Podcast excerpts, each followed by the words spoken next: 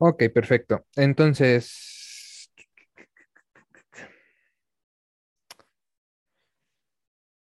¿con qué empezamos?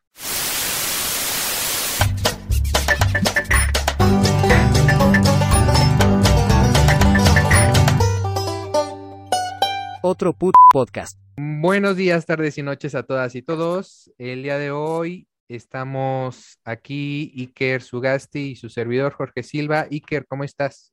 Muy bien, ¿y tú, Jorge? Aquí de vuelta. Muy bien, aquí solos y abandonados por la mitad de nuestro equipo terrible. Terrible, oremos. Pero eso no nos impide traerles unos temas buenísimos a discusión para este capítulo. El día de hoy vamos a ver tres temas, eh, pues importantes eh, eh, para aquí, para México y para el mundo. El primero de ellos va a ser la nueva sección de Chapultepec y todo este proyecto con el que se está colgando ahorita Sheinbaum. Procederemos con el otro proyecto que se está colgando AMLO, que es el del Aeropuerto Internacional de Ciudad de México, su inauguración y los primeros vuelos. Y concluiremos con nuestra sección fija, al menos por el momento en lo que nos acaba el mundo, de Ucrania. ¿Qué está pasando? ¿Qué es lo nuevo que está pasando? Y qué se espera. Ya saben que cada semana nuestro escenario de Ucrania se invalida y explota el mundo, pero aquí le seguimos trayendo escenarios eh, eh, desde nuestros comentarios. ¿Qué opinas de esto, Iker? Pues fuera de Ucrania no veo cómo Chapultepec afecta al mundo, pero, pero sí, digo, también hay que tratar los temas nacionales que citadinos, porque pues provincia, nada, eso no importa. Exacto. ¿Qué importa el medio ambiente en la provincia? Lo que importa es en la capital. Eso dijo Sheinbaum cuando apoyó el Tren Maya, pero se fue por el proyecto de Chapultepec. Exacto. Pero bueno, aquí no tenemos un tren Maya, pero vamos a tener un lindo y hermoso cablebús para que puedas estar viendo la nueva sección desde las alturas. Sí, no, pues, a ver, cuéntanos más del proyecto de, de Chapultepec, el Central Park Latin- Latinoamericano. Pues a ver, vamos, vamos a ver. Eh, esta cuarta sección de Chapultepec va a aumentar 88 hectáreas a lo que ya, ya existe de este bosque. Va a tener un cablebús, como ya lo dije, para que lo vean desde las alturas, de 5 kilómetros de, de longitud. Y el módico proyecto que, incluye una cineteca nacional, una bodega nacional de arte, un foro abierto, etcétera, etcétera, etcétera, pues va a tener un costo de 10 mil millones de pesos. Apenas se tiene la inversión de 3 mil, entonces pues todavía falta invertirle un, un cachito más y se piensa que se va a inaugurar para diciembre de 2023. ¿Cómo la ves? Pues ahora se ve bastante interesante. Qué chido. ¿Vas a ir al picnic? Voy a ir al picnic a la nueva cineteca. Ah, muy bien, muy bien. Suena interesante. Disfrutar de la vista de Caberbús también suena bastante bien. Claro, Digo, igual unas- y traen algo de la selva que talaron allá en el tren Maya para acá. Pues saber también que cómo se adapta a la movilidad de la ciudad. Digo, o tú nos puedes decir más o menos como qué tanto va a absorber en esta tan bien planificada ciudad. Pues según esto, eh, pues que va a dar más este, espacios de movilidad pública, eh, espacios comunes para la cultura y las artes. Ya ves que Los Pinos lo abrieron al público porque era una suntuosidad. Este, ahorita los que están aquí presentando este proyecto es Alejandra Frausto, la secretaria de Cultura, y Gabriel Orozco, Sí, que es el coordinador artístico. Pero este, lo que aquí me causa foco rojo es esto, o sea, realmente estos proyectos ecológicos y esta preocupación por generar un, un pu- pulmón extra, ¿no? de la ciudad, pues es eso, solo se da en la Ciudad de México. O sea, creo que, que aquí hay como un doble discurso, ¿no? Muy fuerte. Y al final de cuentas hay que ver qué tanto se gentrifica, ¿no? Las zonas con este proyecto y qué tanto realmente va a ser un Polanco o un Santa Fe, ¿no? Porque decían que, gracias, o sea, decían que si se echaron abajo la privatización y los conjuntos habitacionales que Peña aprobó y bla, bla, bla, bla, Ajá. pero qué tanto también esto, ¿no? Va a ser incluyente. Sí, la gentrificación es un tema interesante que podemos ah, ahora sí que abordar de una vez. cómo pues exactamente el envejecimiento de estas zonas va a agregar desmovilidad, este transporte, parques, este, áreas abiertas, este, lugares recreativos, de cultura, etc., pues encarece la zona, que por un lado pues es natural y pues está bien que las zonas mejoren y por ello su precio, pero también a qué extremo, ¿no? Por ejemplo, creo que ya lo habíamos platicado en capítulos pasados, pues las zonas de Polanco, Condesa, la Roma, pues cómo se han gentrificado al punto de que ya son inaccesibles para pues, la gente que vive ahí claro, y lo hemos visto también con la zona rosa, con Reforma, con la Roma, la Condesa, o sea, todas estas colonias. Les recordamos que también tenemos un pequeño reel eh, con base en una nota de Jimeno Ochoa sobre la gentrificación y el costo de vivir en la Ciudad de México. Entonces, para que la chequen en, en nuestro Instagram, recuerden que es podcast.opp. Cierro paréntesis. Sí, sí, sí. Sí, o sea, al final, pues este, este, proyecto está muy padre, de hecho, como que parte del slogan es hacerlo privado público. Como tú dices, pues bueno, quitaron todos estos conjuntos habitacionales y verdad que por un lado, pues que bueno, la verdad era una, bestialidad tener este tipo de cosas en una ciudad que ya no, no le cabe un alfil más. Un alfil, ¿cómo se llama? Un alfiler más. Este, pero pues habrá que ver cómo estas zonas pues mejoran y que no solo mejore como Chapultepec, que ya es bonito, o sea, Chapultepec realmente no necesita embellecerse más, hay zonas más abandonadas como pues Nezahualcóyotl, Iztapalapa, este, las, ahora sí que las zonas periféricas pues se han descuidado y bueno, Polanco, Condesa, Chapultepec, muy bonitos, de Miguel Hidalgo y Benito Juárez, qué bellas son, pero pues, son, hay como otras 40 y alcaldías y zonas que pues, están ahí descuidadas. Exacto, o sea, parece que los servicios públicos, el alumbrado, cosas tan sencillas, tan básicas, ¿no? Eh, pues se concentran en colonias del Valle, en colonias de Loma, Chapultepec, en colonias de Polanco, o sea, que, que, realmente dices, bueno, o sea, el acceso a, una, a un entorno digno, pues solamente es para algunas partes, ¿no? Eh, también aquí, eh, pues el, el, moñito de todo esto también es que ya como siempre la CDMEX, siempre cosmopolita e internacional, va a llamar a una conferencia de ministros de, cultura. Ah, sí. Ajá.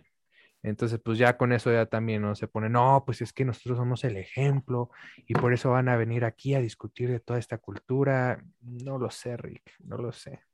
O sea, por un lado, pues está bien, está padre, qué cool que la Ciudad de México sea así, tan cosmopolita, tan abierta, tan ejemplo mundial, según esto. Pero pues también habría que ver que sí sea ejemplo para las otras entidades. O sea, al final, pues qué padre que la Ciudad de México esté bonita, pero pues como ni siquiera toda la Ciudad de México es bonita. Exacto, pues habrá que ver. Deja tú bonita, vivir y digna. O sea, ya deja tú que sea, que todos vivamos en Chapultepec, pues, pues no. Pero, pues que todos tengamos acceso al agua, por ejemplo. Sí, no, claro, y, rentas asequibles, ¿no? Y también una ciudad accesible para la gente con discapacidad, porque vemos que hay rampas, literalmente hay pegadas un poste con un poste en medio, o, o, que ¿Ustedes tienen rampas? Exacto, o sea, a mí se me hizo ridículo ahora que fui a lo de la vacunación, ya hace unos meses, pero ahí en el estadio de Seúl literalmente había una rampa, aparte de súper empinada como de te, pones y te partes la madre. Eh, pusieron la caseta de entrada al, estacionamiento enfrente de la rampa. Entonces, como, bueno, ¿qué hago aquí, sabes? Porque si te bajas de un lado está el estacionamiento de motos, te bajas del otro lado está la entrada al estacionamiento. Es como, bueno, me, me parto la madre o me atropellan o, me parto la madre. Exacto, o me parto la madre. si, no, si no llevas a quien te ayude, pues valió madre. ISU, o sea, y es ciudad universitaria que se supone que tiene toda la, infraestructura según Graway. Eh, ahora imagínate el resto de la ciudad, ¿no? Sí, no, está Ya no hablamos del Estado de México porque pues, hay puras vergüenzas y penas, ¿verdad? No, ya no hablamos de otros estados que ni siquiera tienen pavimentadas sus calles en algo. O sea, es como, ¿sabes? O sea, aquí sí está, o sea, aquí sí estamos hablando mucho desde el privilegio capitalino. O sea, exacto. O sea, ya meternos a esta parte de los estados es realmente otro tema. Que, eso salga en su propio podcast. ¿Quieren hablar de Sinaloa? Váyanse a podcast Sinaloa. no, podemos traer la movilidad en, otros estados de la República, pero, pero como te digo, este ya es otro tema que, vale la pena también profundizar. Entonces, queda en la agenda, queda en el tintero, Iker. Queda en el tintero. Y pues ya yéndonos a otros estados y la movilidad, pues nos movemos hacia nuestro queridísimo aeropuerto del Mamut, el AIFA. El aeropuerto donde se Mamut AMLO cancelando el otro y haciendo a huevo este. Y haciendo sus chingaderas, pero bueno. Exacto. Y pues nada, aquí nos despertamos con la noticia de que eh, van a obligar a reducir el 30% de las operaciones del Aeropuerto Internacional de la Ciudad de México para poder echar a andar o impulsar las actividades del aeropuerto, que por cierto se va a inaugurar el 21 de marzo. Entonces, eh, vamos a ir a cortar el listón. Ya estamos a nada, ¿eh? Ya, nada. De, cuando estamos grabando, 11 días. Ay, Marce, el aeropuerto me respira en la nuca. Exacto. Exacto. Entonces, pues, pues habrá que el puente, vámonos a. ¿A dónde va a volar esta cosa? Tijuana y. Y Tijuana y Caracas. y, y Caracas. Justo porque el primer, la primera aerolínea internacional que quiere inaugurar su vuelo eh, Ciudad de México-Caracas, pues es Cambianza, ¿no? La línea aérea venezolana, que de hecho se ha visto envuelta también en esta como enemistad Maduro-Biden que, ya se están reconciliando, pero eso es el tema que viene. Sí, antes de que me digan que quién quiere ir a Venezuela, que qué asco, los gringos quieren ir a Venezuela. No por venezolanos ni venezolanas, sino por petróleo, pero para que no anden echando mierda a Venezuela. Para que en Venezuela no anden hablando. Sí, ¿eh? que luego quedan, que luego quedan. Pero bueno, eh, de esta reducción de operaciones dice que eh, el gobierno no, sobre todo este Rogelio Jiménez, ¿no? Que es el subsecretario de Transporte, que no es obligatorio que se pasen al otro aeropuerto, pero, o sea, eh, aplico mi derecho de reducir eh, sus operaciones, pero no es obligatorio. Sí, o sea, si ya no quieren chambear, pues eso pedo, o sea, pues, no os puedo obligar a chambear. No, aquí. y si quieren trabajar aquí no pueden, pero hasta de otro ahí. Exacto, sino que pues, cesa sus actividades, ¿no? Eh, y justamente eh, lo que quiere hacer es como o sea, uno de los objetivos principales con esta reducción de operaciones es que toda la, o sea, todo el, transporte de carga que se hace de forma aérea se pase de la Ciudad de México a Santa Lucía. Pero eh, los directores ejecutivos, ¿no? Eh, como Carlos Herrera, que es de Aerocharter, eh, Aerocharter, Aerocharter nos están declarando que, o sea, está muy chido que quieras pasar el transporte aéreo de carga a Santa Lucía, pero este, y después cuando se pasa terrestre, ¿qué hacemos? ¿Lo llevamos en camioncito? ¿Cómo sí, en combi. En Uber, ¿sabes? Eh, entonces, aquí la respuesta es, ¿qué se va a hacer para, eh, pues, compensar ese como transporte intermodal, ¿no? Aéreo a terrestre y que realmente sea efectivo para llevarlo y distribuirlo hacia donde se debe distribuir. Pues sí, o sea, sí es como, pues al final no es lo mismo transportar algo ya en la ciudad que desde Santa, desde Santa Lucía. Exacto. O sea, falta mucha inversión. No sé si viste los costos que dicen que, mm, por ejemplo, de Indios Verdes a, este nuevo aeropuerto, te cobran casi 500 pesos de, en Uber. No, pues me sale más barato un vuelo al aeropuerto de Ciudad de México. o pues sea. O sea, y te estoy diciendo que te vayas a Indios Verdes. O sea, imagínate desde Perisur, imagínate desde no, pues no, eh, el poniente de la ciudad. Son casi mil pesos de transporte. Sí, o sea, pues otro boleto de avión. Exacto.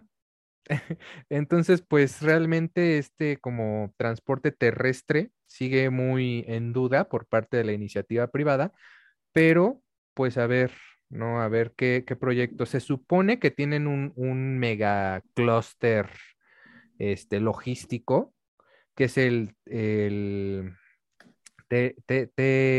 Telemex, algo así, que se va a construir al lado del aeropuerto, pero pues esto se va a inaugurar como hasta 2023, 2024. Entonces, es como, bueno, pues lo voy a echar anda- antes de que esté esto. ¿Qué podría pasar mal? Sí, sí, sí. Terrible. Y pues para cerrar, Iker, te invito a que si eres ciclista y quieres conocer el nuevo Ah, aeropuerto, sí. va a haber un recorrido de 24 kilómetros el 13 de marzo de las 9 a las 18 horas, eh, patrocinado por la Sedena, para que conozcan la base aérea y los Ay, qué padre. Pues hay que estar en condición, ¿no? Como que 24 kilómetros. Pues para que hagas Pues- cardio y... Pues buen por eso me voy de. Indios Verdes para allá, güey. Porque aparte tienes que ir de bicicleta de tu casa al aeropuerto. No, pues ya mejor me voy en bici al aeropuerto, es la misma distancia. Sí, pues sí. Sí, dice que te ¿cuántos- puedes ir caminando. Pues De que se puede, se puede. Que tengas miedo al éxito es diferente. A ver, vamos a ver cuánto haría el aeropuerto desde mi casa. Yo vivo en. Ocalpan, York. En lo que Iker nos, nos calcula su distancia, este, pues nada. em, Pongan en los este- comentarios cuántos kilómetros hacen para las tres Exacto, el personas que que nos tenga más comentario, el que tenga más distancia de su casa al aeropuerto, lo invitamos al programa. Va, OPP. Challenge. OPP Challenge. Hashtag. A ver.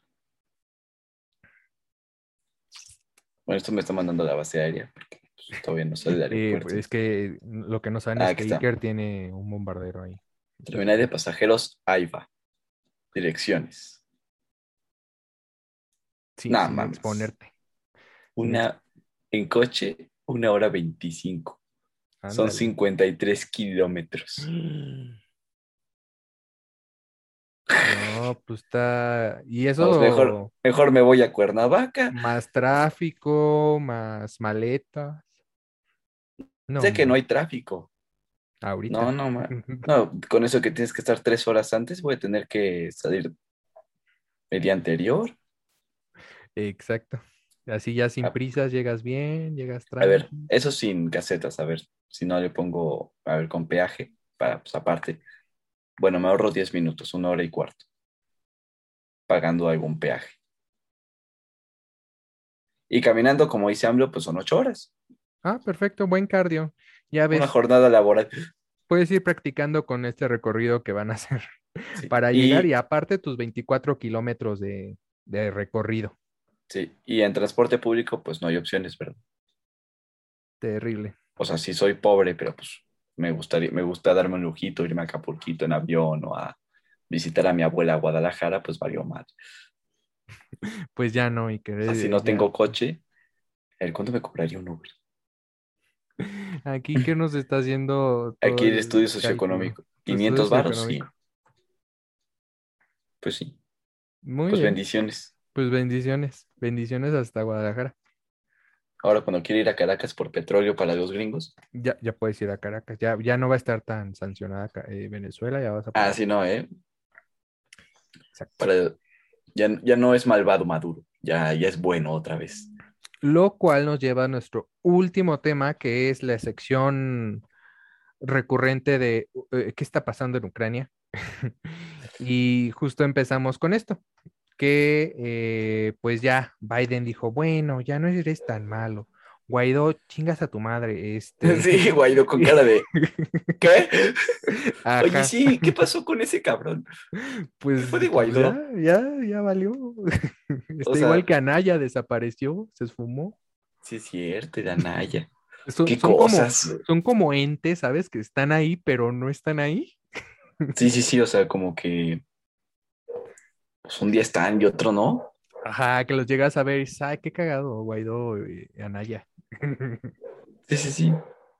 Eh, mm, Son pues, tiernos. Pues, pues quedó, ¿no? Quedó porque ya, este, ya está, eh, Venezuela liberó a dos estadounidenses y ya Órale. su llamadita, que muy fructífera, que no sé qué. Pues y es que está, está fuerte, ¿no? Está fuerte porque de hecho se vio un incremento de, de- de estadounidenses que cruzaron la frontera con es México que- para cargar gasolina acá. que la gasolina no subía así desde 1980 o no sé qué estupidez por el estilo, o sea, sí, sí estuvo fuerte. Sí, justo. Y pues todo esto también se da porque Estados Unidos aprobó la suspensión de las importaciones de petróleo y gas ruso y pues obviamente toda la serie de sanciones de que hasta el zapato te aviento, ¿sabes? Es como Coca-Cola, Netflix, váyanse de ahí. Y Rusia, oh demonios, mi obesidad, mi necesidad, ¿sabes? Sí, no. Es como, mm, ok. Sí, o sea, oh no, como, Eurovisión, ya no voy a poder verla en los martes por ya no voy a poder ver Netflix, maldita sea, con tanto que me gustaban las producciones gringas. Exacto. Entonces, pues ya nada, se escupió Biden al hielo y le cayó en la cabeza y pues ya los gringos están pasando acá a cargar gasolina. Va a ser interesante qué tanto le pega a Biden ahorita en las midterms. Digo, por un lado, pues es algo que tiene que hacer, sancionar a Rusia y hasta por debajo de la lengua. Pero, pues también se está dando en el pie. O sea, es una guerra. A ver, contexto, eres un gringo que acaba de subir la gasolina estúpidamente por una guerra que se está librando al otro lado del mundo, donde Estados Unidos no tiene intereses, pues no tiene bases militares, este, digo, no es que no tenga intereses, vaya, pero pues, no tiene, ¿cómo decirlo? Pues activos, o sea, no tiene ahí algo que proteger o que sea suyo, o sea, no es de OTAN, este, es como, pues, o sea, me subió la gasolina porque los rusos atacaron a Ucrania. Sí, o sea, y aunque esta prohibición pues es paulatina, ¿no? O sea, les dice, tienen un plazo de tantos días para liquidar sus contratos y ya no pueden abrir nuevos, bla, bla, bla. Sí, sí, sí. Porque según Biden es como, es para que pues no nos golpee tan duro. Y Europa es como, estúpida, me congelo, idiota. Sí, es que por la dependencia de gas de Europa a Rusia está cañón. O sea, y es que ¿de dónde lo van a sacar? O sea, algunos estaban diciendo que Qatar, pues, Arabia Saudita a lo mejor, pero siguen estando bien perro lejos. Sí, no, o sea, Y Rusia ya tenía ahí sus dos gasoductos. Bueno, el segundo por inaugurarse, Nord Stream 2, que ya canceló Alemania. ujú. Pero, pues, imagínate, 40% del gas europeo es ruso. Sí, no, o sea, Rusia es como, o sea, bueno, está bien, acá tengo a China que tiene un chingo de industrias, tengo a Asia Ujú. Central, mm, Bueno. sin problema. Adiós. Ajá, exacto, entonces este, no, no, y- sé no qué es que tan no les- conveniente sea esto. Pues no sé, o sea, por un lado sí están pegando a Rusia las sanciones, obviamente. O sea, que le hayan sacado de SWIFT y todo ese tipo de cosas. Pero por otro lado, pues Rusia no está sola, está China, está la India. O sea, que son, tiene el mundo árabe de su lado. Irán, que también o sea, está muy sancionado. Sí, a ver si también lo desancionan en una de esas. Nun- Nunca lo sabremos. Lo Ahorita mejor de- está, está de buen humor Estados Unidos. Sí, an- anda perdonador. Ándale, anda, anda ahí. Que en una de esas hasta nos quitan el muro, ¿no? Imagínate. Imagínate. No, ¿Se imaginan? está fuerte. Está fuerte el asunto. Está fuerte el asunto, pero, pero esa es una de las noticias. Em, la otra es justamente que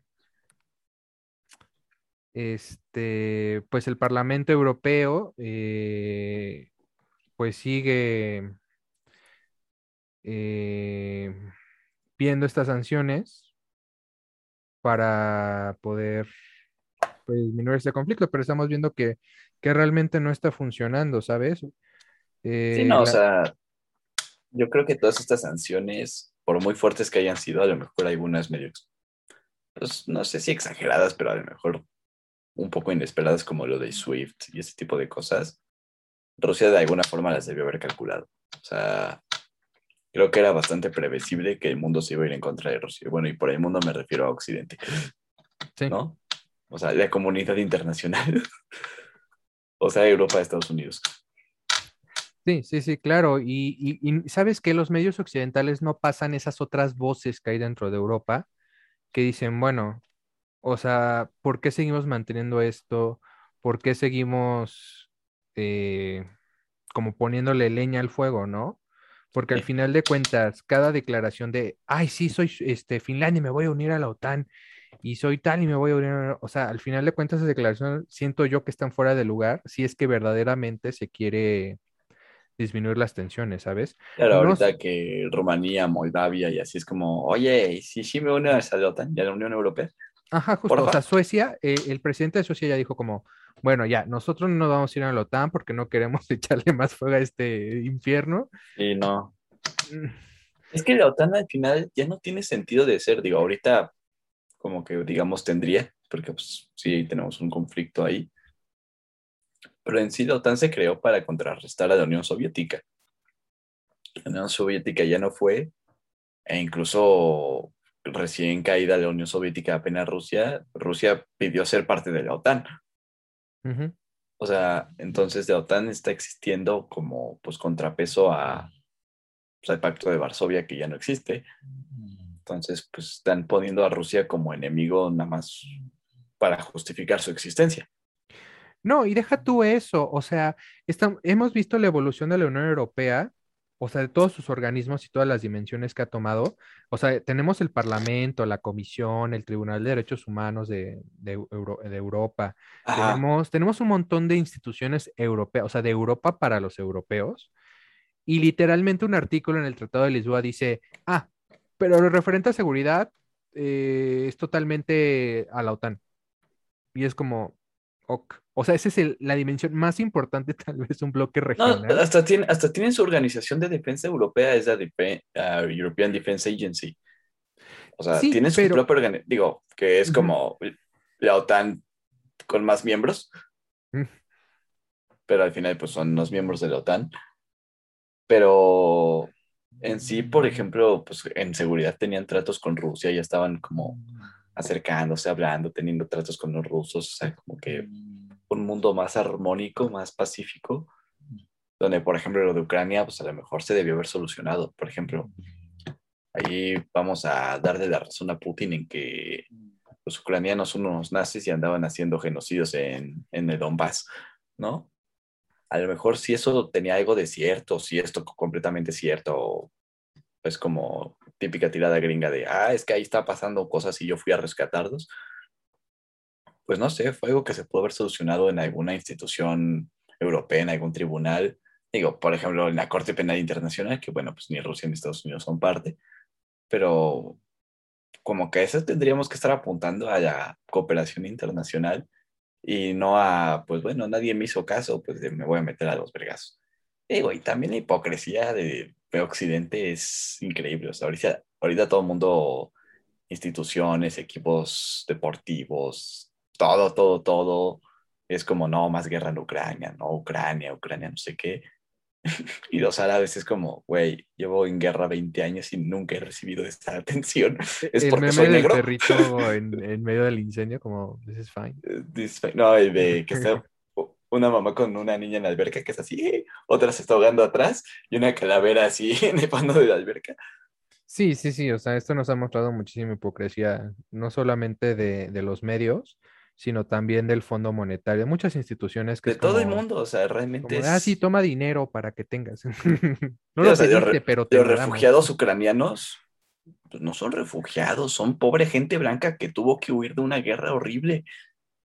La gente negra no importa, esa, pues, ella vive en guerra, son salvajes, o sea. Claro, y, y aquí no se minimiza lo que están viviendo esos- esas personas, ¿sabes? Ah, no, para nada. pero, ah, pero sí se tiene que, de- que, que ver que no es el mismo trato ni las mismas condiciones que se trata con, a otro tipo de refugiados que vienen de otras partes y de otros Claro, o sea, eso es a lo que iba, o sea, no porque los ucranianos, ah, esos güeyes no están sufriendo, o sea, para nada, lo que está pasando allá es horrible y lamentable y pues sí tendría que detenerse cuanto antes. Pero pues también como que, oye, toda esa atención, pues también dedica a ser un poquito Medio Oriente, a África, a Latinoamérica. Exacto. Entonces, para hacer una recopilación de lo que acabamos de decir, eh, el- la prohibición de importaciones de crudo, las primeras repercusiones de las sanciones, que no solamente es a Rusia, sino a todas las, las economías de Europa, eh, de Estados Unidos. Sí, como en Eh, toda buena guerra, pues no tenemos ganadores. Exacto, son costos mutuos y son costos que, que al final todos los vamos a repercutir porque estamos en una economía globalizada. Exacto. Este, la retirada de Coca-Cola, Netflix y un chingo de marcas, Starbucks, ¿no? También, ¿no? McDonald's. Starbucks no. o sea, todos los occidentales se fueron de Rusia. Y digo, oh Dios mío, hasta, hasta páginas para adultos se fueron de ahí. Sí, sí, sí. se fue. Eh, eso fue un golpe duro. Eh, están afectando muchísimo la vida eh, en, Rusia. y... Sí, al final lo que hacen es, ¿sabes qué? Estás terminando de aislar a Rusia y, pues, digo, por un lado, a lo mejor merecido, pues, oye, iniciaron una guerra not cool. Exacto. Pero por otro lado, pues, como que no sé, no veo avances diplomáticos que nunca hubo por parte de los gringos. O sea, los gringos fue como, sí, vamos a defender Ucrania, a ver, métete con Ucrania, métete con... Ay, sí se metió con Ucrania, no, pues, ah, sí, dio sus apes. Híjole, no hagas eso, no. Sí, sí lo hizo. bueno, Ucrania, nos vemos. Dura, dura Zelensky, pero voy a poner más baterías en Polonia. tal vez esto este, baje las tensiones. Sí, no, Zelensky como de, ah, tengo el respaldo de la OTAN, la OTAN. Híjole, fíjate que tu suscripción premium no pasó. No deja tú eso, es como, es como, ay, sí, yo quiero que acabe este conflicto. Bueno, voy a poner las baterías cerca de Rusia, tal vez eso ayude. Y Rusia es como, si quieres que esto pare, deja de poner baterías. Sí, sí, sí, no, o sea, es terrible. ¿Qué estás haciendo? Nada. Eh, sí, sí, o sea, es como, no, nada.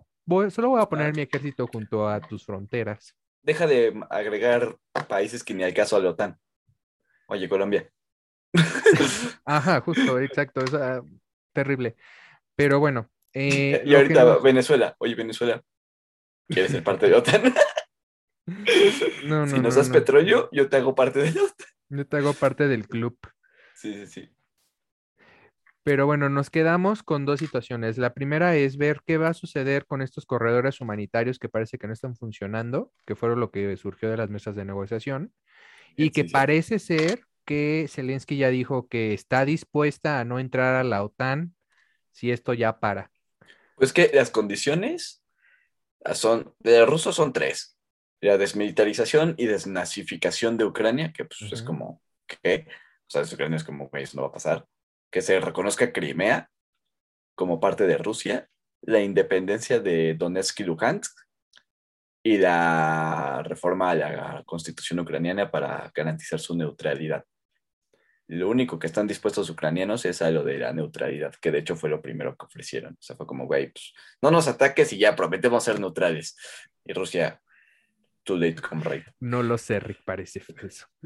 Sí, Rusia es como, es que ves, eh, ves Crimea, pues es que sí es mía, güey, ya reconocelo.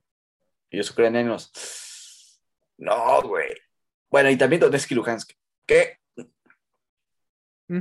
Y, y, al final eh, ya estamos incluso, o sea, los medios ya están hablando incluso del gobierno en el exilio, ¿no? El gobierno ucraniano en el exilio. Entonces... Mm, no, hasta de un nuevo estado. O sea, vi ahí por ahí que se podría crear la nueva Rusia la nueva Rosilla o algo por el estilo. Porque al final Ucrania está muy dividido entre la gente prorrusa y la gente pues pro-occidente. Al rato Bielorrusia decir, ah, yo me quiero unir a Rusia. Sí, no. No, porque está este, ¿cómo se llama? Lukashenko, sí se llama así. Sí, pero uno nunca sabe, este, este mapa geopolítico ya se está moviendo de formas inesperadas. Sí, es interesante. Por Entonces, pues vamos a seguir eh, teniendo esta pequeña sección, mediana sección en, otros episodios, justamente para darle seguimiento. Y vamos a ver si duramos una semana más sin ah, que se avienten cochinadas los dos. Ah, todo se va a quedar en Ucrania, güey. Lo que pasa en Ucrania se queda en Ucrania. La semana que viene, cenizas en la pantalla. No, cállate. No, es donde el OTAN se mete así, valió mal. Sí, sí. Lo peor es que no nos bombardean a México, pero nos llega la radiación de Estados Unidos. No, pero que en una de esas tienen mala puntería. Ahí se desvió a la derecha. En una de esas ese viejito dice una pendejada y nos bombardea. Ese cabeza de algodón no era. y no, terrible, terrible. Pero bueno, esto ha sido todo por el día de hoy. Eh, le recordamos nuestras redes. Iker, tus redes me encuentran como Iker Sugasti, Sugasti con Z, en Twitter y Instagram. Hombre práctico. Sí. A mí me encuentran como Jorge Silva MX. Nos encuentran como Trope Podcast en Spotify, como podcast.pp en Instagram y como. Oh, Buena. Y como OPP Podcast en, en YouTube. De todas formas, en la pantalla les están saliendo las redes, gracias a la edición de Raúl que va a trabajar doble y sin sueldo. Yo sé que no le pagamos, pero sin sueldo Está sancionado. por no Está- estar aquí. Está, tiene una profunda condena enérgica y ahí que te va a sancionar. Sí, ma. Malo. Pero bueno, hasta la próxima y muchas gracias por escucharnos una semana más. Chao. Nos vemos.